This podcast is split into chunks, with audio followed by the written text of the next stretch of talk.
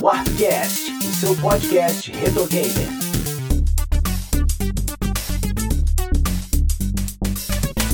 Qual é beleza? Eu sou o JP Moraes, tá começando mais um episódio do Warpcast. Eu estou aqui com Kel Spiri. Olá. Oda Lemos. E aí, pessoal? Mano Beto. Muito bom dia, boa tarde, boa noite. E aqui com o nosso querido João Vinícius, youtuber da Boletim Esportes Brasil e parceiro da Riot Games. Salve, galera, beleza? É isso aí, rapaziada. Vocês já viram aí no título? Hoje a gente vai falar de Donkey Kong Country 2 esse clássico aí e o jogo intermediário da trilogia do Super Nintendo. Entenda como quiser. Bom, será tá que é porque ele é o 2? Será que ele é de uma meia boca? Vamos discutir aí logo depois dos nossos recadinhos. A Warp Zone é uma editora especializada em publicações retro gamers. São livros, revistas impressas, além das revistas digitais gratuitas. Acesse warpzone.me para conhecer essas publicações e outros conteúdos, como notícias, artigos, colunas, vídeos e os nossos podcasts que você também pode acessar diretamente por warpcast.com.br. Não se esqueça de avaliar o Warpcast no iTunes e de seguir nossas redes sociais. São todas Warp Zone ME. Donkey Kong Country, o primeiro, chegou ali mostrando que o Super Nintendo ainda podia queimar um pouco de lenha na parte gráfica, mesmo não se trabalhando com, entre muitas aspas, recursos próprios de renderização, mas sim pegar imagens pré-renderizadas para que a gente pudesse ter uma, uma melhor visualização e foi um impacto grande, né? Quando já se via muita coisa saindo da, da próxima geração, o grande Sega Saturn, né? Ou o PlayStation também já estava com bastante coisa sendo mostrada aí, até lançada. Antes, antes do PS1. Pois é, né? Nem questiono mais. Cara, foi uma imensa. É, um imenso presente, eu acho, aos fãs de videogame, a quem ainda tava na geração 16 bits, poder ver que ainda tinha mais coisa ali para ser mostrada. Foi um dos jogos mais impactantes graficamente dos 16 bits, falando no final, pelo menos, ou como um todo, porque, né, ele já vem bem no finalzinho ali. Acho que foi porque pegou de supetão, ninguém imaginava que, o que poderia vir pro Super Nintendo até então, e tinha muito alvoroço em cima de é, Gex, aquela lagartixa lá. é, tinha um alvoroço em cima de Gex e tal. E não é ruim o jogo, né? Mas ninguém imaginava que poderia sair um Donkey Kong Country no Super Nintendo. E foi avassalador, né? Deu uma surra na lagartixa, né? Desculpa, mas deu uma surra. Foi ótimo isso, né? Então é impressionante, é muito impressionante. Eu acho que foi um dos momentos contraditórios dos 16 bits, né? Porque o Mega Drive ele começou muito bem comparado com o Super Nintendo. E eu sinto que o final foi um contrário. E o Mega eu não senti essa essa finalização diferente do Super Nintendo, né? Porque o final do Super Nintendo pedrada, né? A gente teve a trilogia, não só o primeiro, teve o Killer Instinct, que é um bom porte pro Super Nintendo até então. E Yoshi Island também. Essa é uma questão também importante, porque assim, o Super Nintendo, ele tinha os seus jogos ali do, do final da vida, quando já se tinha PlayStation, certo, e outras paradas, e o Mega Drive ele foi largando, entre aspas assim, de mão, os jogos base dele, a partir do momento que foi sendo inserido Sega CD 32X, em termos assim de inovação gráfica. Se precisasse de qualquer inovação, ia ser apelado pro addon. E em 94 já sai o próximo console. Então era um negócio, Mega Drive já tava ficando totalmente de lado. Diferente do Super Nintendo, que só ia sair o 64, se eu não estiver falando merda aqui, em 96. Então ainda precisava é, alimentar, né, ali a, os jogadores da, da, sua base instalada, né? É, eu acho que também o negócio do personagem, né, como o Mano Beto falou do Gex lá, é, ele já tinha uma menção ao Donkey Kong no, no Mario Kart, né? Eu acho que eles conseguiram, com o primeiro Donkey Kong, fazer isso de trazer um personagem, é, reviver ele e colocar num negócio mais técnico, né? A Rare conseguiu fazer isso muito bem com o Donkey Kong. E o Donkey Kong Country 2 conseguiu fazer isso melhor ainda. Já deixei aqui minha opinião. Há controvérsias. Mas aí é interessante também essa revitalização do, do Donkey Kong, porque assim, não é o mesmo Donkey Kong do arcade e tudo, mas é, a, é, é, aquela franquia voltando, né, de alguma... Não que seja uma franquia, mas enfim, o personagem, o universo, né, o alor, que seja... IP, né? É, IP exatamente. Voltando, né? Já era um jogo clássico, né, e volta nesses novos moldes aí, e eu, eu acho interessantíssimo. Ele volta ali como um... meio que o Super Mario World-like, né, esse, esse primeiro Donkey Kong, né, toda aquela questão dos power-ups, né, de navegação do mapa e tudo mais. Montaria, né? É, também. Que é, tipo, como o Yoshi, né, cara? Tem muita coisa ali de de, de, de Super Mario. Eu não sei se vocês tiveram essa mesma impressão. É, eu não tinha, eu, eu que nem o JP, eu fui cega sempre, né? Por isso não que eu te opção, chamei. Era porque me davam. Que isso, cara? É, me Porra, davam um Aí tu videogame. me fudeu agora. Não, mas aí Não então, eu acho que fo- eu e você deve ser do Rio de Janeiro os únicos que tiveram Sega Saturno e eu adoro Sega Saturno, tá? Adoro os quatro jogos que tem do Sega Que Saturno, isso, eu cara. adoro. Mas, mas é, eu, não, eu não consigo me lembrar de ter, desde então, tá? E, pô, acompanho videogame desde que eu nasci, de ter um impacto visual tão grande quanto eu tive quando eu vi o, o Donkey Kong Country pela primeira vez. Talvez só com Mortal Kombat ou não? Eu acho que nem com Mortal Kombat, cara, num console caseiro, assim, eu, eu não lembro de ter. Assim, você tá numa geração e a geração tá nesse nível, de repente vem um jogo que tu olha e fala, pô, peraí, não, isso aqui é muito diferente do que a gente tava acostumado antes Uhum. em consoles caseiros, sabe? Eu não me recordo de ter sentido esse impacto novamente. A primeira vez que eu vi na locadora, eu falei, caraca, cara, é- esse gráfico é muito bonito e tal, é muito diferente do que a gente tinha no, no, no momento, né? Não sei se pra vocês também foi um impacto tão grande assim. Eu acho até que o impacto de- dele foi maior até do que do Star Fox. Do que Pode do crer, o do 64, Sim. você tá falando? Sim. Não, do, do Super Do Nintendo. Nintendo. Super Nintendo. É É. porque o Star Fox é foda, mas é, fe... é fe- Gente, é- eu adoro. Exato, mas é ele, ele é feio. feio, É ele feio, é é polígono, feio. cru. É É feio. feio e, feio e Eu adoro, tá? Tô Só falando assim, aqui. O. Donkey Kong é bonito e Eu lento. também. Agora, você pega o Donkey Kong Country, o primeiro, cara, assim, além de gráfico, o jogo tem personalidade, né, cara? Sim, tem Uhum. os Isso carrega muito, isso carrega muito o, o, o É, teve uma direção de arte muito legal, né? Eu acho que poder fazer uma comparação meio nada a ver é o próprio Yoshi's Island, né? Como eles não tinham tanto, não teve tanto investimento, acho que nos gráficos quanto o próprio Donkey Kong, eles focaram em uma direção de arte específica. E eu acho que os cenários pré-renderizados, não sei se é talvez uma vi- visão mais é, baseada na- no que eu vejo hoje, mas combina esse, esse cenário pré-renderizado com a proposta de ser uma selva, de esse negócio mais meio de pedra, assim, sem pedra. ser o polígono, né? Sim, e mas o, o legal do, do cenário pré-renderizado, beleza, o cenário é pré-renderizado, a gente já tinha até visto isso de alguma forma. Só que os personagens, eles também são pré-renderizados, mas só que eles se mostram. O que eu tô querendo dizer, é, geralmente você tem um cenário pré-renderizado com uma qualidade maior, e de repente o personagem ele não tem aquela mesma qualidade do, do É, ele cenário é pré polígono. Ele é poli... Nesse caso, não, né? Eles animaram, Uhum. eles renderizaram e animaram eles. Eu não sei Sim. até a tecnicalidade, como foi feito isso. É isso que era interessante. Não havia uma discrepância do, do cenário que estava rolando no fundo, da ambientação para os personagens, né? Eles estavam no mesmo nível. Isso chamou atenção bastante. É um casamento bem bacana. Porque, a grosso modo, tudo era meio que desenhado ali na pixel art, né? Você tem a impressão de que é um, um bonequinho mesmo em três dimensões ali, com as profundidades, nas curvas e tal. Você olha. Se foi feita ali uma conversão dessa imagem, né, pro, pro digital, como é o caso do, do Mortal Kombat, né? De ser um desenho, isso realmente É traz desse uma. jeito mesmo, Jota. É, Ele, ele renderi- eles renderizavam, eles modelavam o personagem no- em 3D e, e tira, retirava snapshot, como fosse fotografias, não fotografia convencional, né? Mas é, renderizava cada posição do, do personagem e depois é, animava isso. É muito parecido com o que a gente se- com, com o que se tem hoje nos desenvolvimentos de jogos 2D modernos, que é o que? Quando você não está trabalhando com pixel art, você está trabalhando com sprites, você, você desenha cada parte da animação, daquele movimento, daquele golpe,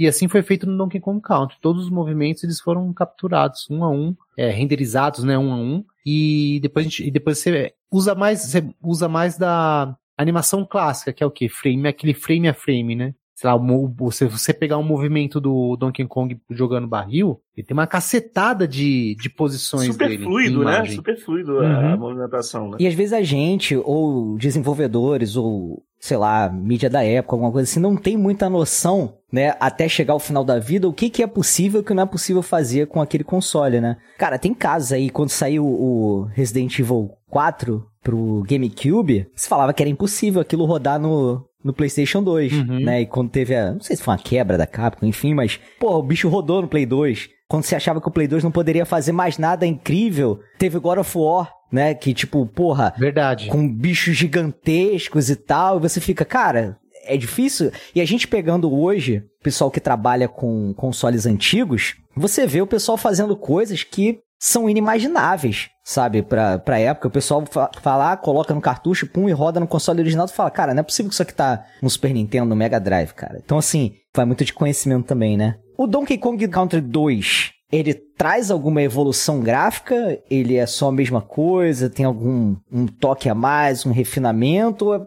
ou é só aquilo mesmo? Não causa o mesmo impacto do primeiro? Claro que não, porque a tecnologia já não é mais nova, mas como é que você vê isso aí, Kels? Na minha humilde opinião, eu acho que tem uma evolução sutil. Isso fica visível nas fases aquáticas. Eu acho que isso é mais é, interessante de jogar as fases aquáticas do que no primeiro jogo. Que a maneira como é construída as além da, da, da, gameplay mesmo, né, do, do game design, a, a as fases de água nesse segundo jogo são mais bonitas. E porque eu acho que tem a ver um pouco também com a direção de arte, né? Então essa ideia de que agora a gente tem uma questão de, de que os vilões são piratas, do, do K-Roll lá. Então eles Temática, conseguiram, né, é é isso, esse tema, é, eu acho que eles conseguiram aproveitar melhor a tecnologia que já foi o impactante no primeiro jogo é, para construir melhores cenários agora com esse tema, né? Igual o Alda falou. Então deixa as coisas enche mais os olhos, assim, eu acho, assim. Então toda aquela primeira parte do, do barco, para mim, ela é muito mais espetacular do que a primeira parte do primeiro jogo, que me parece um pouco repetitivo, é, apenas mudando o, o se tá de noite ou se tá de dia. Que também é espetacular e lindo, mas nessa, nesse primeiro mundo do Donkey Kong 2, né, do Donkey Kong Country 2, você tem fase é, embaixo do barco, barco quebrado no teto, fase mais vertical. Então eu acho que eles conseguiram, junto com é, o game design, é, usar essa parte mais visual de uma maneira perfeita, assim. Então, para mim, por isso que ele é mais legal que o primeiro. Acho que a gente pode resumir a direção de arte mesmo, porque a tecnologia é a mesma. É, que, acho que concordo, tá... até porque devia estar num limite ali já, né? Não tinha mais Sim. muito para onde ir, então é só... Eu assino embaixo aí o que eu falou, porque eu, eu acho que são nos detalhes, né? Isso. E eu acho, e mais Exatamente. uma coisa, eu acho que, assim, é, é, é uma percepção minha. Eu acho que as, anima que as animações, elas têm mais quadros, tá? E tem mais variedades de animação. Dos personagens, dos animais. É, a gente acaba vendo isso, assim, triplicado no, no terceiro jogo, que é muito mais polido do que o segundo. Acho que é uma escada, né? Do primeiro pro terceiro só melhora. E, mas se tratando aqui do dois, é, você pode ver que a direção de arte faz toda a diferença, além da temática que a Kel citou. Se você for ver as fases que você vai com o papagaio, com Swalk, o nome dele, não lembro. É, Cara, são coisas, é, são telas magníficas, cara. A parte da, da, da, a fase do mel lá da colmeia, por exemplo. É, é impressionante. É impressionante, é impressionante. Vocês não ficam um pouco com aquele fundo ali eu muito... Eu fiquei jogando agora. Deu um pouquinho de vertigem, assim, jogando hoje. Né? Sério? Eu, eu não consigo fazer muito uma diferenciação ali. Eu acho que aquele fundo todo daquele jeitinho de hexágonos, assim, e tal, da mesma cor, assim, me dá um... um eu fico um pouco confuso. perdido, assim, é. É, no Sim. começo da mesma, verdade, no começo da mesma. Só que é que nem jogar Nintendo 3DS, né? No começo dá uma embaralhada, mas depois, depois você fala. O momento que é estragou aqui. o olho, estragou a TV. Então, Eita. eu tenho algumas coisas. Microfone na boca do Bruno Beto, vai, vai. Eita, agora lascou, vamos lá. Não, eu vou falar primeiro o ruim, porque são poucas coisas ruins que eu acho. É mais uma questão de percepção. Jogando novamente, eu joguei até pelo Switch, eu fiquei um pouco impactado negativamente, porque a minha nostalgia parecia que o jogo era mais bonito. Mas aí eu fui jogando e isso passou, né? Diferente do Yoshi Island, aquilo lá, eu acho que envelheceu aos meus olhos, ao menos, envelheceu melhor artisticamente falando. Eu não sei se essa renderização envelheceu muito bem é, jogando fora de tubo. É isso que eu ia falar. Eu acho que tem que levar em consideração essa questão de qual tipo de tela que você tá jogando o game. Porque eu joguei na TV de tubo, cara, e Porra, é, é, loucura. É loucura. Aqueles, é. maneiro né? isso, Mas né, cara? eu acho que é bonito em qualquer TV, qualquer tela, né? Ah, Desculpa.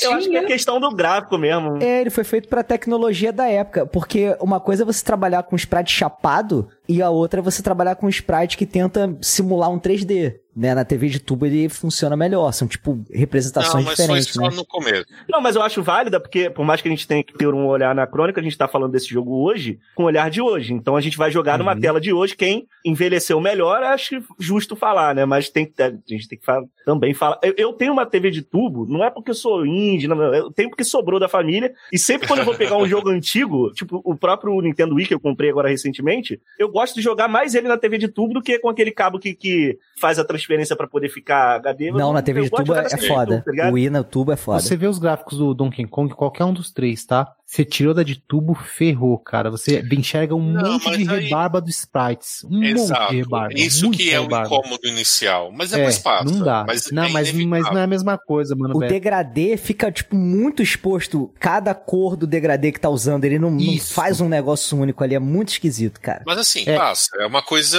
assim. Mas visualmente deu esse choque, porque tudo que o Oda falou é verdade, foi isso que eu vi. Tem até o filtro de CRT do Switch, né? Ajuda um pouquinho. Tanto que eu coloquei esse filtro depois. Mas como a Kel falou, o início dele. De fato, ele realmente tem um início melhor do que o primeiro, porque ele começa com sons ambiente no barco, né? Você não começa é, imediatamente com a trilha sonora, né? Depois que você dá uma bela caminhada, por sinal, você até pensa, ué, não vai ter música primeira vez que você joga. Cadê a música? Aí vai a música gradativamente, né? David Wise é gênio, para variar. Ela vai aumentando gradativamente e isso dá um, um plus no jogo muito acima do primeiro, né? Eu acho que é uma evolução. Eu diria que a trilogia tá mais ou menos como o Sonic. Tem um jogo muito bom, que é o primeiro, né? O 2 é épico e o 3 é ok. Eu acho que. Caralho, É o uma 3 do Sonic é ok? O Sonic 3 é ok. Ah, mas é. Ah, eu acho o Sonic 3 ok, porque o Sonic Supremo é com Knuckles, né? É o. Não, Ah, o Sonic porra, 2 é o melhor não, Sonic. não, pô, que susto. Eu acho o. Sonic 2 o é o melhor. Nossa, melhor você. Nossa, você- nossa. Hoje, Até hoje, né? Todas as opiniões a partir de agora de vocês são totalmente inválidas. Nada que vocês falarem vão ser levados a sério. e outra coisa Ah. da jogabilidade tem uns pontos muito positivos, mas tem um negativo. Mas o positivo, que mostra que era uma criança burra na época, ele tem um level design tão incrível que você não precisa de manual nada para jogar. As bananas dão a dica, tipo, ah, eu peguei um, um bicho novo para usar, o que, que ele faz? Você chega num determinado momento, tá lá, o A em forma da. as bananinhas formando a letra A. Ah, e faz isso. Ah, e tal bicho tem o Y, não sei, enfim, acho que é o Y, Velocinote, eu não lembro. E outras etapas da fase que não. Porque o jogo de plataforma que me irrita é aquele level design que você se suicida para saber se tem alguma coisa ou não. E Donkey Kong é difícil ter isso, porque tem um level design que quando você bate o olho lá, a probabilidade de ter alguma coisa é de 90%. 10 talvez você morra porque não seja, mas é muito difícil, sempre vai ter alguma coisa. O próprio começo do jogo que tem, que a gente começa no barco maravilhoso, com aquele céu, aquele mar ao fundo, muito bonito, tem um bar, tem uma parte rachada, né? E para quem joga jogo de plataforma há um tempo, né, você fica com uma pulga atrás da orelha naquela, naquele buraco lá. Mas espera aí, dá pra ir ou não dá? Você pode até morrer com Diddy Kong, mas a, a Dixie, que tem frutua, que usa o cabelo, você consegue ir pro lado esquerdo, né? Que aí você roda todo pro lado direito e já dá pra um bônus, entendeu? Então eu acho isso formidável. E jogando hoje, né, como adulto, ele é tão gostoso que eu achei que eu ia ficar estressado, porque na época eu era estressado demais com esse jogo. Então isso mostra que eu era muito ruim. Então eu queria atacar o jogo na parede, né? Porque eu achava muito difícil. Não, ele é ainda, né? Mas eu já tinha dificuldade. Mal sabia você que os próximos seriam ainda mais difíceis, com mais vontade de tacar o controle no chão e morder. Verdade. Eu não sei como eu terminei o Returns, né? Que eu tava a ponto de quebrar o DS, né? E, e eu joguei, né, no, no Switch, nossa, foi, foi de boa. Cheguei, assim, brincando, entre aspas, até a, a, a mina, né, que é a fase do fogo tal, né, depois tem a- o, o, o pântano, se não me engano, né, na, na ordem, assim. E eu fa- eu fiquei impressionado, falei, cara, que jogo que leva o design bacana.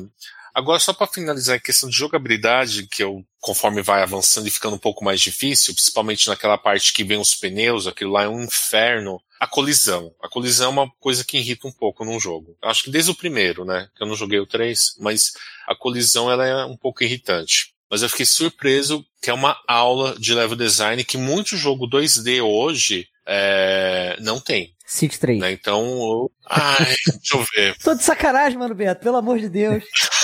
Ah, o cara não, ia falar, quero mesmo. God of War. Mas aí eu tenho uma queixa, que é uma queixa que eu tenho desde o primeiro, que a gente falou do primeiro, que é a questão dos chefes. É um jogo que eu vejo que tem uma prioridade nos estágios do que nos chefes que encerram as fases. Ah, mas todos os jogos são, né? Mas mano? esse é que- menos. É, Ele é um pouquinho melhor, mas ainda assim, ele deve, para mim, ele deve nesse aspecto ainda. Ele é um pouquinho melhor que o primeiro. No, É, no sim. primeiro é, meio, é mais repetitivo, né? Eu tenho a impressão que é mais Bem repetitivo. fácil também, mas muito. É. bom. O primeiro parece que assim, ah, eu vou botar um chefe aqui só pra dizer que tem um chefe, porque desafio zero. Esse não. Esse você já tem que descobrir uma coisinha. O próprio chefe final muda várias vezes e os Sim. projéteis, porra, vêm de um jeito ondulante, as partes você tem que Uhum. pular abaixo, isso aqui. Cara, é, é- ele é bem mais complicado, sabe? E o terceiro mais ainda, né? É mais os, os mestres são do terceiro são mais complexos ainda. Eu acho, mas eu acho Sim. que poderia ser melhor. Que aí é uma questão de design mesmo, né? Porque o jogo tem, poxa, um level design legal, fases bacanas, é o melhor da série. Ele pega um pouquinho perto do 1, né? Ele é um pouquinho melhor comparado com o 1, mas eu acho que ele pega nesse aspecto. É um jogo que tem uns estágios muito superiores do que os chefes. Se bem que tem uns chefinhos legais. O primeiro é legal, que é o Urubu Piratinha lá, é legalzinho. Ah, você tem um chefe da abelha mesmo, que você joga com papagaio, é interessante. Eu até então nunca tinha- eu não lembro de ter visto chefe com, com um animal, com Louro José. É, mas eu acho que poderia ser melhor. E eles poderiam entregar. Eu acho que faltou um pouquinho criatividade, não sei. Mas eu acho que a qualidade que a gente tem de level design não é representada nos chefes. Mas isso é uma poderia. constante na franquia Donkey Kong Country, não é? De fases Não, muito mais Donkey Kong- complexas e difíceis do que o próprio chefão. O 3 quebra isso daí, Jota. Os mestres do Return 3 eles- são muito mais elaborados, É, cara. Muito. é, É. é, é. Muito. Mas é, o 3 é o, porra, o 3 é o supra-sumo, né, da franquia, e não dá pra gente, vamos botar ele de lado. Cara, por mais que eu goste do 2, o que eu mais gosto, eu gosto muito do 1 e do 2. Aham. Só que você analisar friamente o 3, ele pega o que tem de melhor na franquia O 3 é... e, e coloca ali, menos a trilha sonora, a nossa sonora. Mas a aí trilha sonora bota do no 2 mundo da ainda é televisão, bota um CD pra rolar, um CD bom, e porra, ficou bom pra caralho. Joga. Até melhor do que o 2. Cara, Um a trilha sonora do a, a trilha sonora do 2, por exemplo, cara, a, te- a, a forma que, que, eles, que eles pegaram e introduziram as músicas naquele tema, principalmente do primeiro mundo ali, que é de pirata e tal, é impressionante. A música do mapa já é Sim. muito convidativa pra te botar um pânico. Sim. E Nossa, mesmo assim- ela é brava. Ela é brava, Me deixa assim. nervosa até hoje. assim. Além, é, além de deixar nervoso, ela não foge do tema que é de pirata, né? Sim. Aquela levadinha Sim. 3x4 e, e, e, usando meio que instrumentos com timbres que remetem a, a aquela coisa de Uhum. pirataria, né? Um Sim. trompetinho, uma É o coisa. senso de urgência, né? Ela deixa. É. você- Uhum. Até porque o tema do jogo, acho que a gente acabou não falando, né? Que é o, é o, o, o Donkey Kong é sequestrado, né? Pelos piratas e você Sim. tem que resgatar. Então, eu acho que essa música cumpre esse papel de, ó, não, não fica muito tempo passeando, você tem que ir, vambora. Tipo, as coisas estão acontecendo, é urgente, né? Isso é bacana. Uhum. Até falaram aí, acho que foi o Loco que comentou sobre a trilha sonora, né? A trilha sonora é bem marcante de todos. Até do três que, que bom, é porque é difícil de, de, de comparar, porque são duas trilhas sonoras que vieram antes muito boas. Aí, se tiver Uhum. uma que é, não é tão legal, mas ainda é melhor do que, do, do que a gente vê normalmente. Então, também tem Sim. seu mérito. Ah, o tema da fase do espinho, que é a única fase que eu acho feia, né, do, do jogo, ainda mais vendo sem uma TV de tubo, que é o tema Sticker Bush Symphony. É difícil descrever no jogo aquela música, porque ela é melancólica, ela às vezes tem um pouco de techno, aí fica melancólica de novo. Eh, São várias sensações que me estressa, assim, para jogar a fase, né, com aqueles barril, barris, você caindo nos espinhos, né? É uma sensação. Mas você ouvindo essa música fora do jogo é, é fantástica, é fantástica. Eu acho que é a faixa, assim como tem, tem um tema da água no primeiro, né? Aqui é, eu destaco esse tema. É- E é, muito anos 90 também, né?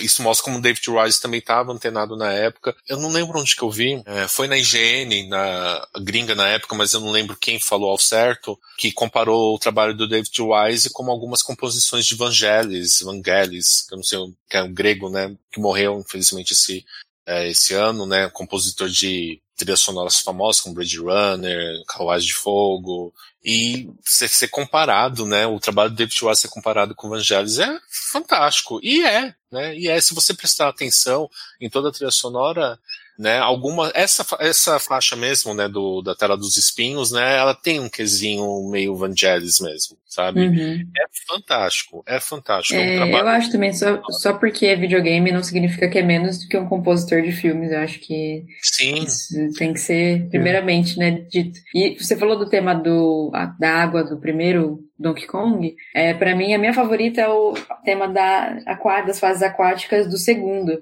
Acho que, eu não vou lembrar Sim. como chama agora, mas Lockjaw, alguma coisa assim. Que logo quando a gente tá nessa fase de água, na- nesse primeiro mundo, que é o barco pirata, né? Que vai subindo e diminuindo a água. Essa é a, a dinâmica, Hum. né, da fase. sim, sim. Putz, meu, essa música é fantástica, assim. Ela dá uma sensação de que, é, às vezes quando você tá embaixo d'água, ela dá uma abafada, assim, né? Como se você estivesse ouvindo, estivesse tocando uma música e você estivesse ouvindo debaixo da água. Então, eles conseguiram colo- colocar todos esses elementos é, por cima um do outro, né? Então, por isso que eu acho que é tão bom esse jogo, assim, especialmente esse primeiro mundo, né? Sim, o primeiro mundo é muito, muito gostosinho, né? Do barco. Me dá um clima de Goonies. Assim, eu acho que É. tem uma vibe Hum. muito Goonies, assim, né? Você, você pode jogar até com a trilha sonora da Cindy Lopes, se quiser. É, que eu já fiz, é legal, é divertido. Recomendo. É, comendo.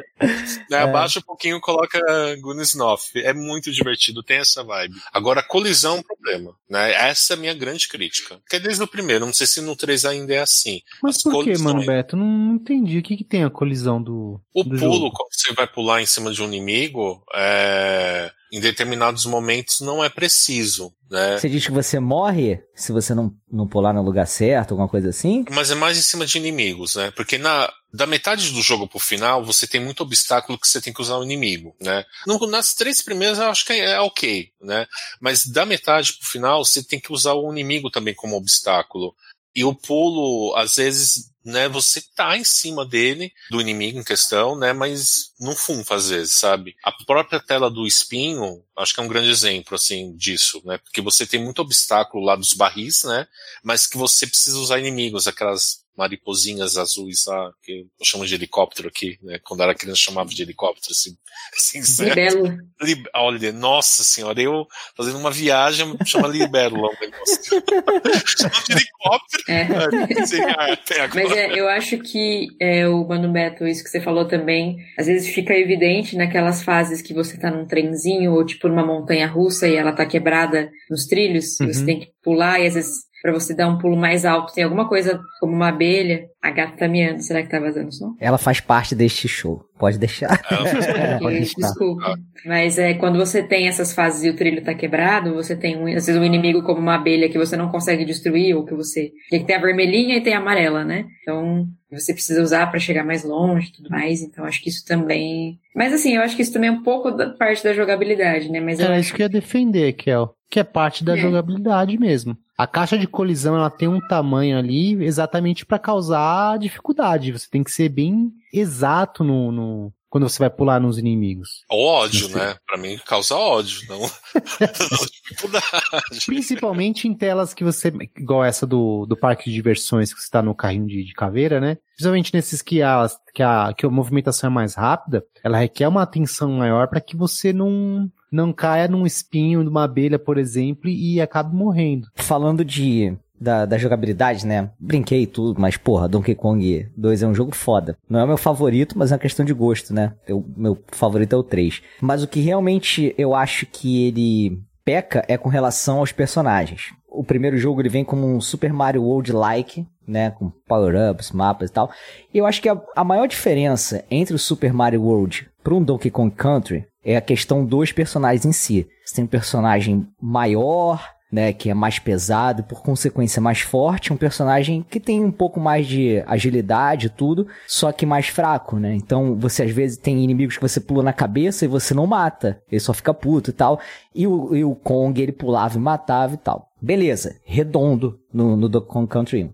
No 2, eles fazem o seguinte, porra, o, o Kong tá sequestrado, né? E o Didi tem que resgatar ele. E aí o que que acontece? Você coloca ali dois personagens com as mesmas habilidades que a cambalhota é trocada pelo pela giradinha do, do rabo lá de cavalo você lá tem da, uma estrelinha, né? da menina, é a estrelinha, Ah, né? A cabalhotinha, a estrelinha e tal, não sei o quê. E a Dixie, ela tem o lance de voar, né? De, de planar e tal, não sei o Que quê. é muito maneiro, né? Qualquer personagem que voa é muito maneiro. Sim, sim. Já Sim. começa por aí. Também acho. E eu entendo você ter dois personagens rápidos, né? E o sidekick com um helicópterozinho que voa, entendeu? Eu faria isso. É uma fórmula que dá super certo. Vídeo Sonic 2. É, não, brincadeiras à parte. Assim, eu não consigo ver por que eu jogo com o Diddy Kong. Ao invés de jogar com a Dixie, sendo que ela tem uma habilidade a mais do que ele. Eu acho que ficam dois personagens assim, meio que repetitivos, e você não tem aquela troca que tem do Donkey Kong Country 1. E no 3 já volta a ter essa questão, né? Que eu acho que deveria ser central na franquia, sabe? É, é- é uma decisão meio esquisita, né? Não sei se o Oda concorda também, porque por que, que não pode, né? E- mas assim, eu acho muito corajoso já no segundo jogo eles tirarem de cena o personagem principal e introduzir outra galera. Isso eu acho Eu acho muito que é maneiro. É, Não, mas assim, é corajoso, né? Não me- É, a gente corajoso. pode concordar nisso, né? O, o ruim de. Por que, que geralmente as pessoas não gostam de jogar com a Dixie? Porque assim, ela tem Eu gosto. os atributos do Donkey Kong forçados numa personagem de menor porte. Às vezes você fala assim, ah, os dois têm a mesma agilidade. Não tem. O Dixie, ele é mais, o Diddy Kong, ele é mais rápido. Muito Ah. mais rápido. E o arremesso for- dela é péssimo. É, se você apertar o, o- o Y pra dar uma estrelinha com, com o Diddy Kong, na hora ele vai. Com a Dixie, ela se prepara pra depois ela rodar o cabelo pra pegar o cara. Exato. Quer dizer, se você tá correndo e quer fazer uma ação mais rápida com ela, você não consegue. Você tem que antecipar o, o- essa rodada de cabelo dela pra conseguir acertar o, o inimigo. Com o Diddy Kong, você aperta e na hora ele dá estrelinha e na hora ele, ele, ele, ele mata o inimigo. E Ela é mais pesada. também. Ela tem uma movimentação mais pesada do que o Diddy Kong. Ela pula mais baixo, ele pula mais alto. A única vantagem que ela tem é planar. É a única vantagem que ela tem. E quando ela pega barril e arremessa, ela arremessa igual o Donkey Kong no primeiro jogo. Quer dizer, você não consegue é, acertar um inimigo que tá muito próximo se você não fizer isso rapidamente com antecedência. O Donkey Kong no primeiro, ele pega o barril e joga por cima. Ele acerta o inimigo mais longe. O Diddy Kong, ele carrega na barriga. Então, se você só andar, por exemplo, e bater no cara, você Entendi. consegue. E quando você arremessa o barril, ele joga reto, não joga por cima. O que que fizeram? Pegaram as características do Donkey Kong, que eram brutamontes, e colocaram na Dixie, que é pequenininha. Então, é, é, você sente uma, hum, você sente um, uma estranheza quando você tá jogando com ela, justamente por isso, porque ela é pequena, é do tamanho do Didi, só que ela é pesada igual o Donkey Kong. O pulo é mais baixo, o arremesso é mais difícil, a movimentação dela pra ela rodar é mais demorada. É, assim, Mas a Dixie é muito mais da hora. é, então, é, mas eu, eu, ah, eu gosto de jogar mais com, com o Diddy Kong. No 3, a Dixie é sensacional. No 2,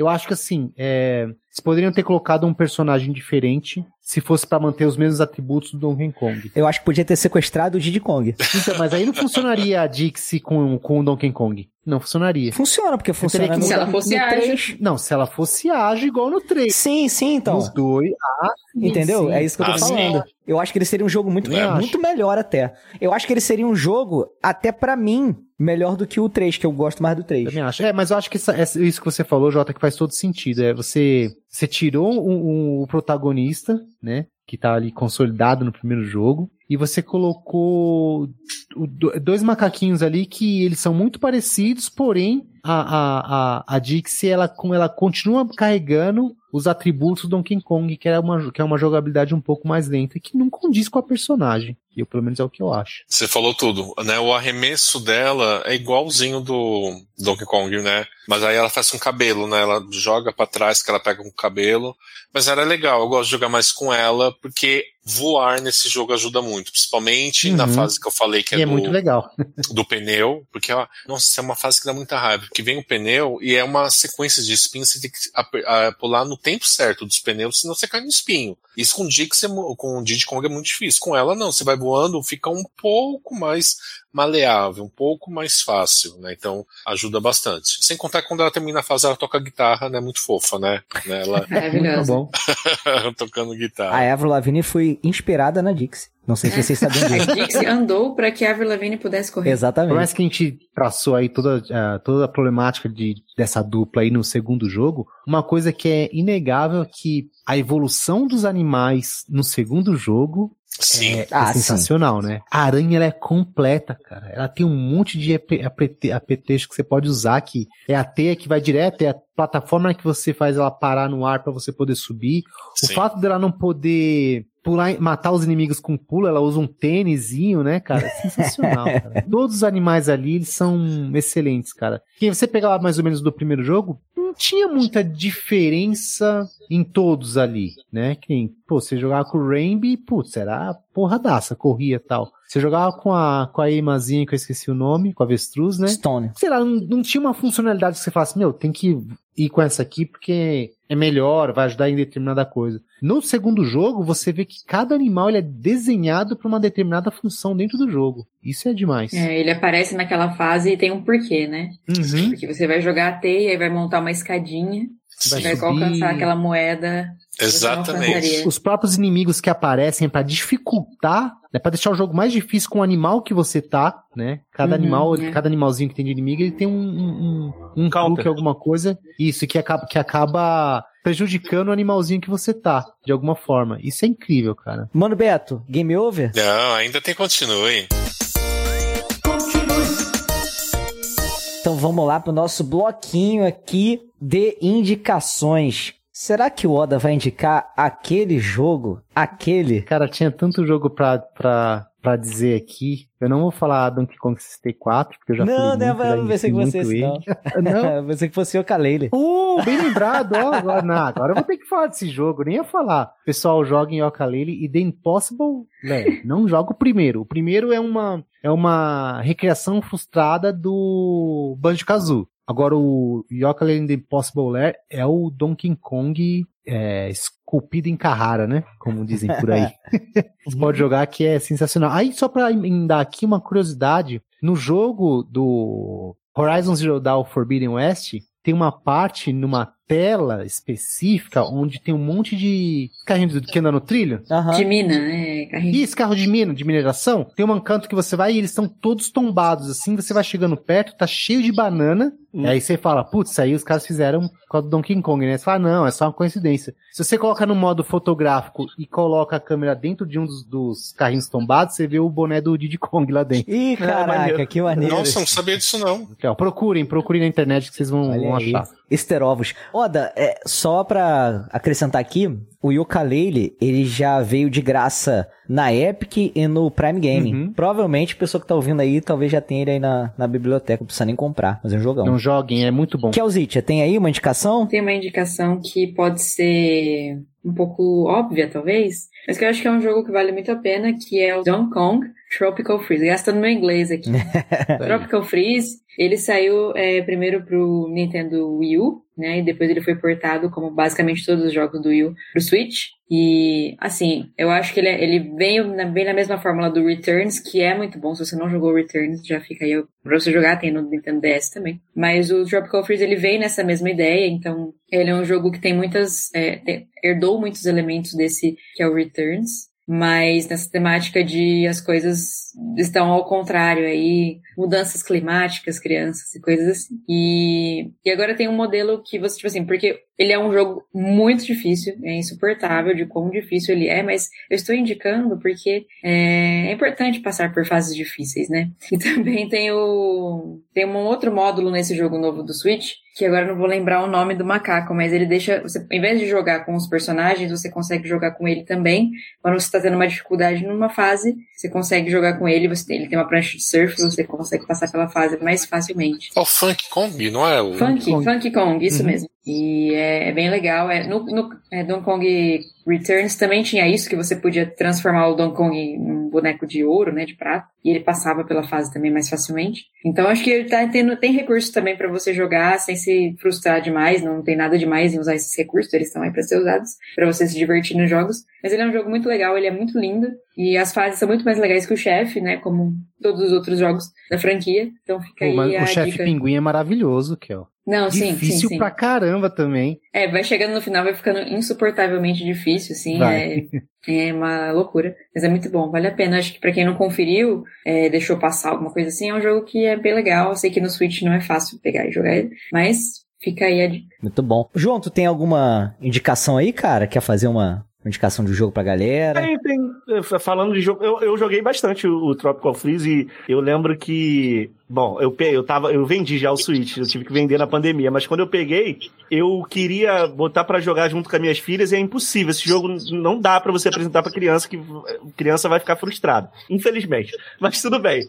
É, mas é um jogo muito legal mesmo. Mas só que falando de jogo difícil, né, cara, acabou de sair a DLC do Cuphead, que inclusive a sigla é DLC mesmo, que é The Delicious é, Last Course. E nessa DLC, é muito legal, né? E eu acho que essa DLC, eles puderam fazer o que eles queriam fazer desde o início, que o jogo ia ser só uma boss rush, não ia ter aquelas fasezinhas que o jogo uhum. era para ser feito só. Só que eu acho que por questão de, de ficar muito curto, eles decidiram colocar fase ali no meio, né? Eu acho que não tinha necessidade, até porque o jogo pode ter, sei lá, uma hora de conteúdo, mas você dificilmente vai conseguir fazer isso em uma hora, você vai demorar dias pra zerar, né? E essa DLC tá incrível, cara. Eu acho que os caras demoraram bastante tempo para fazer, mas ela tá, assim, o nível de detalhe do chefe está se isso for possível, de alguma forma, melhor do que já era, sabe? E eu acho que na Steam, pelo que eu tô vendo aqui, ó, tá 19 reais, cara. Tá 19 Nossa. reais e tá valendo a pena, cara. Tá valendo a pena. Eu acho também. Que tá 19 reais também, né? Só na PSN que tá 70 conto, né? Ah, não existe. Só lá. Aí. Mas vale muito a pena, é um jogo muito gostoso de jogar, cara. Tanto o jogo base quanto a DLC. A DLC, para falar a verdade, eu só tô no início dela, tô no primeiro boss, ainda não passei.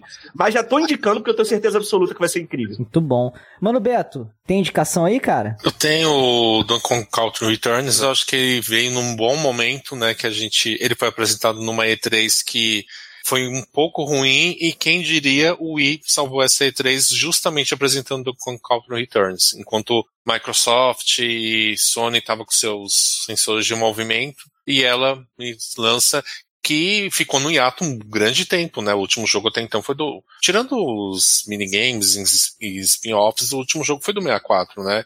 E eu acho que foi um grande retorno. Não tem a mão da Rare, mas eu acho que não deve nada. O Retro Studio, se eu não me engano, porque é fantástico, é difícil. Se você passou raiva com o Sup, você vai passar mais raiva lá ainda, né? Mas vale a pena, vale a pena fechar assim. Ele né? tem umas mecânicas que é, você usa controle de movimento também, né? Tipo assim, o Donkey Kong tem um movimento que é de bater no chão, assim, né? Você consegue liberar alguns itens. Você uhum. faz isso fazendo assim com o controle do Wii, é muito divertido. E no Tropical Freeze eles herdaram algumas coisas, assim. E quem não tem o Wii pode jogar no DS. Eu joguei no 3DS. É muito legal jogar. É um ótimo porte do Wii pro 3DS. Principalmente com efeito 3D em alguns momentos, né? Principalmente no começo que o dirigível né, que aparece lá no fundo, junto com o Donkey Kong correndo. É muito bacana. Bom, galera, é isso. Vamos encerrando aqui então mais um episódio maravilhoso do Arpcast. Queria agradecer demais aqui a presença do meu querido João Vinícius. Bicho, obrigado demais aí por ter doado um pouco do seu tempo aí. É, meu querido, o espaço é teu aí, cara. Fazer aquele jabá absurdo aí teu, que é só coisa animal que tu faz, né, cara? E um milhão de coisas também, né?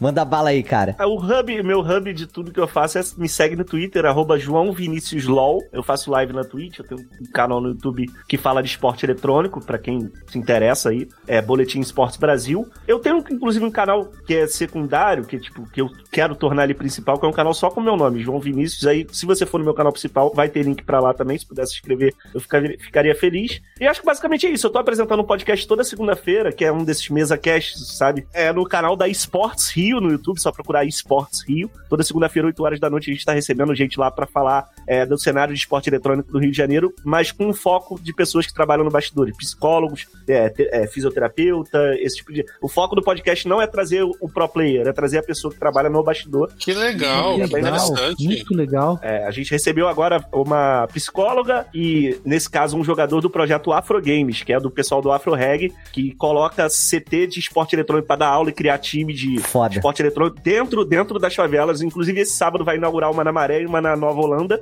É, eu vou estar tá lá e vou postar vídeo também. Então, a gente recebeu essas pessoas lá. Nesse último episódio, tá lá no YouTube da Esporte Rio. É, é um projeto bem legal. É isso. Obrigado pelo Bom, convite novamente. Que isso, cara. A gente que agradece. E a gente vai ficando por aqui, mas vocês já sabem, não dá stop, porque vai começar a nossa leitura de comentários do episódio anterior. Valeu, galera! Fala pessoal, Rodaremos na área para mais uma leitura de comentários do Warpcast, o seu podcast retro gamer. não liga não, pessoal, tomei uma cafeína aqui, tô maluco. muito acelerado. Não sou acostumado a tomar café. Tomei um copinho e fiquei doidão. Mas é isso, pessoal. Hoje eu vou fazer a leitura aqui do episódio 183, Jogando no Smartphone. Cara, excelente episódio. Se você ainda não ouviu, dá uma corridinha lá e ouça, porque está muito, muito bom. Mas antes, dar um salve aqui para os arrobas que compartilharam o episódio com a gente. Queria agradecer também a todos vocês que estiveram na live com a gente, tá? Muito legal ter vocês por lá. Tô sentindo falta de algumas pessoas que eu tô vendo ali que não estão participando. Eu sei que segunda, eu sei que terça-feira é difícil de estar tá ali, né? Mas apareçam, por favor, é muito é muito legal, muito gostoso ter vocês ali durante a gravação. E também, além da gente estar tá trocando uma ideia ali, vocês dão insights muito bacanas para que a gente possa adicionar na gravação do podcast, tá? Muitas coisas ali, a gente vê os seus comentários, a gente lê os comentários durante a gravação. Isso faz com que enriqueça o tema e a nossa discussão. Beleza? Fica aí o convite para todo mundo dar uma assistidinha lá no YouTube e também na Twitch beleza? Agora, sem mais delongas, vamos para a leitura de comentários. E o nosso primeiro comentário é dele, Alex Tavares, ó, que trocou a sua foto do perfilzinho aqui, ó, tá com um baita sorrisão, é isso aí. Oi, seus lindos, desculpa o sumiço, mas já tô aqui de volta comentando mais um ótimo Warpcast. Sobre os jogos mobile, não tenho muita experiência nisso, mas já fui aquela pessoa chata que desprezava jogar no mobile e dois minutos depois aparece eu jogando algum Picross no celular. Eu não sei o que é Picross. Depois fala aí, deve ser um jogo da, da garotada aí. Sou velho. Por mais que não seja algo na minha vibe e seja do time que prefere algo com botões para apertar, sei bem da importância dos jogos mobile e do quanto isso dá muito dinheiro para as empresas. É, isso é verdade. O ruim é que não é qualquer jogo que consegue adaptar sua jogabilidade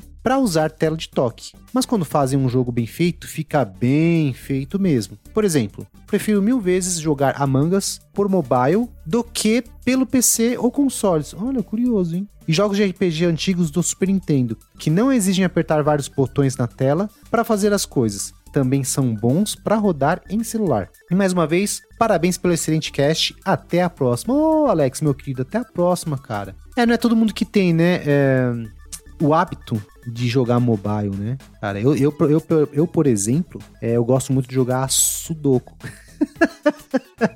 Vocês vão rir, mas eu gosto, cara. Jogar um sudokuzinho ali, pá, colocar os numerinhos quadradinhos, é minha praia, cara. Porque é algo muito casual. Eu vejo o celular no, assim, dentro do meu perfil como algo muito casual. Então, tipo, putz, tô sem console, tô em tal lugar, não tem que fazer. Quando eu abro o celular, é o Sudoku que tá ali, ou, ou algo bem bem pontual mesmo. É que lá dá pra você jogar e se divertir, sei lá, em 15 minutos e tá ótimo, entendeu?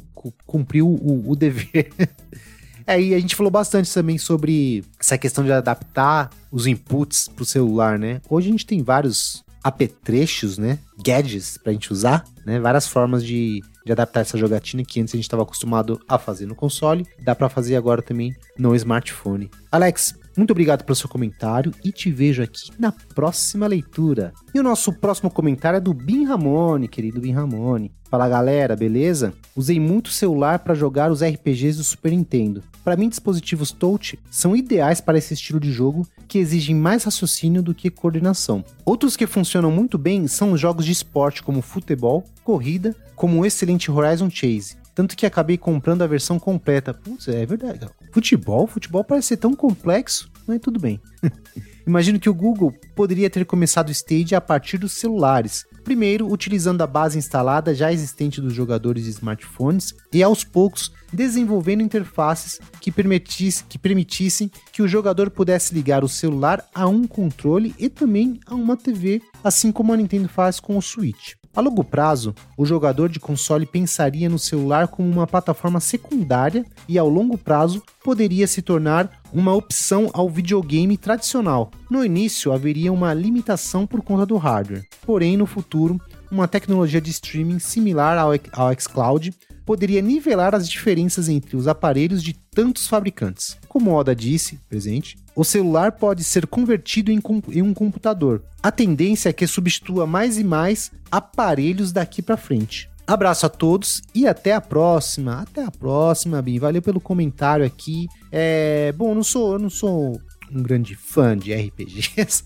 mas faz muito sentido jogar isso no celular, contanto que a gente selecione, como o JP falou, as opções por touch, não por uma seta ou qualquer coisa do gênero, tá? Porque aí eu acho que você tá desperdiçando a tela do celular, fazendo com que o, o, o jogador ele tem que selecionar por algum outro tipo de, de interface ali que não a próprio, o próprio toque diretamente na opção que tiver na tela, tá? Eu concordo muito com você.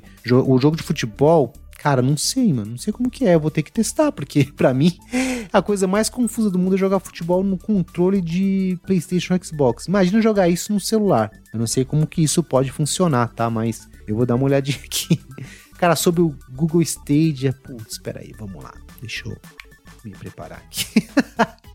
Seguinte, é, seria uma boa estratégia limitar, no meu ponto de vista, tá? Limitar o Stadia a celulares, mas não faz muita diferença, tá? Uma vez que você disponibilize um, um serviço de streaming de jogos e ele pode rodar em qualquer plataforma, eu não vejo por qual motivo é, o Google deixaria isso restrito aos celulares. Não vejo porquê. Talvez seria uma estratégia colocar jogos de celulares em streaming. Aí eu concordo. Por quê? O cara não vai lá pegar o APK, baixar, instalar, blá, blá, blá, entrar na loja, não. Ele acessaria um catálogo de jogos em que ele clicaria ali, lá Netflix mesmo, clicaria, pum, e rodaria no celular sem precisar instalar o jogo no celular. Aí eu concordo. Mas por quê? Por que jogar Sudoku se você pode jogar um Assassin's Creed no celular? Deu para entender mais ou menos? Mas eu consigo entender o seu ponto de vista porque quando vai jogar, colocar jogos mais elaborados, ou AAA e tudo mais, a gente precisaria de um de uma adaptação na tela do, do celular ou a utilização de um periférico à parte, como um controle. É, eu concordo com você. E mesmo, e hoje em dia, mesmo você é, usando o celular para jogar a imagem dele na televisão, é, é ruim, cara. Eu já tentei assim, o lag é muito grande. São raras as exceções que você consegue fazer, fazer isso. É, geralmente por cabo. É, você pega o cabo, põe no celular e liga no, no HDMI. Fora isso, se for via Bluetooth ou pareamento, share, seja lá o que for, pela TV, tem um lag de, de um segundo, um segundo e meio. E é bem ruim. Dependendo de se quem jogar Free Fire, jogar Free Fire nessa, ou PUBG, né, nesse esquema, é impossível, porque é uma parada competitiva. Mas eu entendi o seu ponto de vista aqui. É ser algo gradativo, né? Do teoricamente mais simples para os mais complexos né? Se tratando em plataformas. Mas foi um ótimo comentário, gostei bastante, cara. Miramone, um forte abraço para você e te encontro aqui na próxima leitura. E o nosso próximo comentário é do Neto. Gente, simplesmente Neto. A gente questionou muito aqui. Ele acabou respondendo nos comentários por que, que aparecia Neto Neto. Só o Sidão não se ligou ainda porque ele não escuta os comentários. Shhh. Ó, vamos fazer um teste. Sidão, se você estiver ouvindo os comentários aqui agora que eu estou lendo, é eu vou te dar uma placa de vídeo, tá bom? Mas só se você escutar a leitura e me avisar. Você, ó, oh, pô, vim cobrar aqui minha placa de vídeo. Pra quem estiver ouvindo aqui, gente, não é pra falar pro Sidão, tá? Na próxima live, eu vou questionar ele. Eu vou falar assim, e aí, Sidão, é...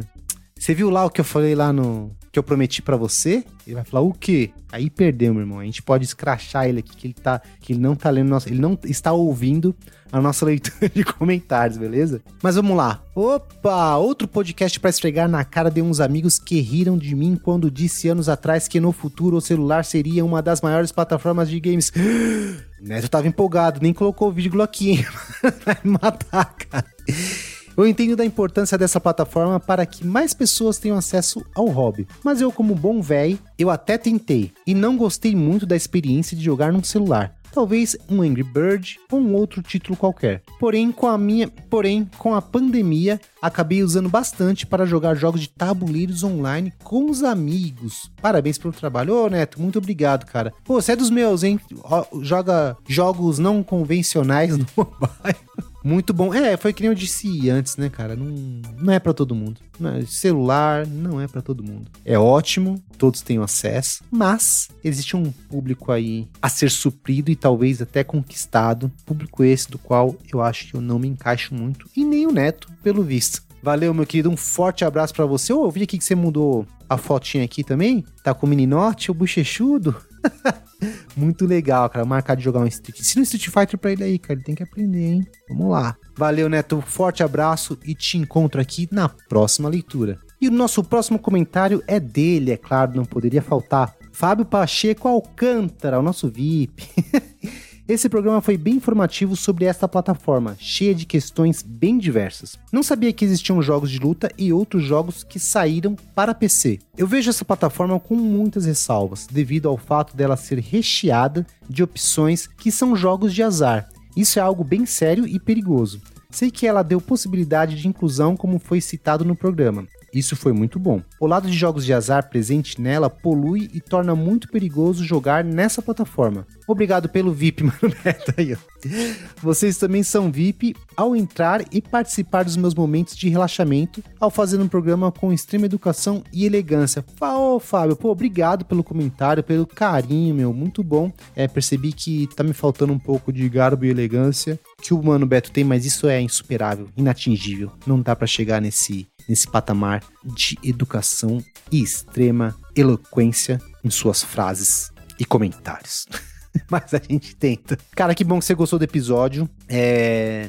Esse negócio de jogos de azar é um perigo mesmo e acho assim que deveria ter uma curadoria maior do Google, da Apple, para poder selecionar os jogos que realmente não caem nessa categoria, tá? Eu nem sei, eu tô falando aqui de, de besta que eu sou mesmo, tá? Eu não sei como que é a curadoria disso, eu não sei quantos desses jogos ficam disponíveis para a galera jogar, mas é um problema de saúde muito, muito grave, né? Existem pessoas que ficam viciadas em jogos de azar, sejam eles mobile ou até no PC ou sei lá, no bingo, e é, é, é uma coisa muito preocupante mesmo. E acho, acho que quanto mais restrito for o acesso a esse tipo de jogo, melhor, né? Não só para as pessoas que estão jogando, como para a sociedade como um todo que acaba pagando por isso, né, cara? A gente acha que não, mas é, quando a gente para para cuidar, quando o, né, quando o governo para para cuidar dessas pessoas, é um baita investimento para poder recuperar e tornar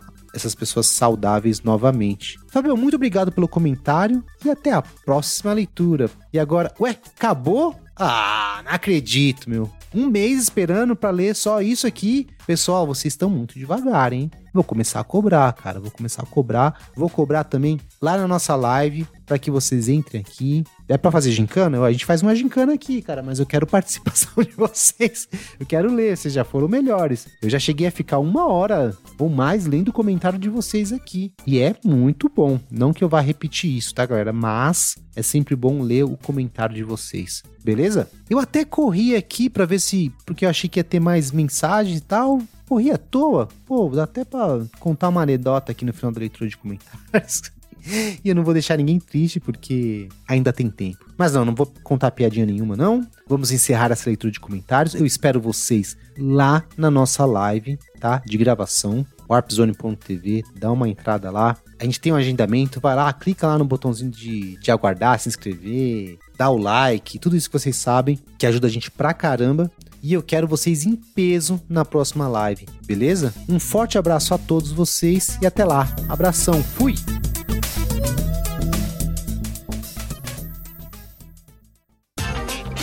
Este episódio foi editado por Audio Heroes.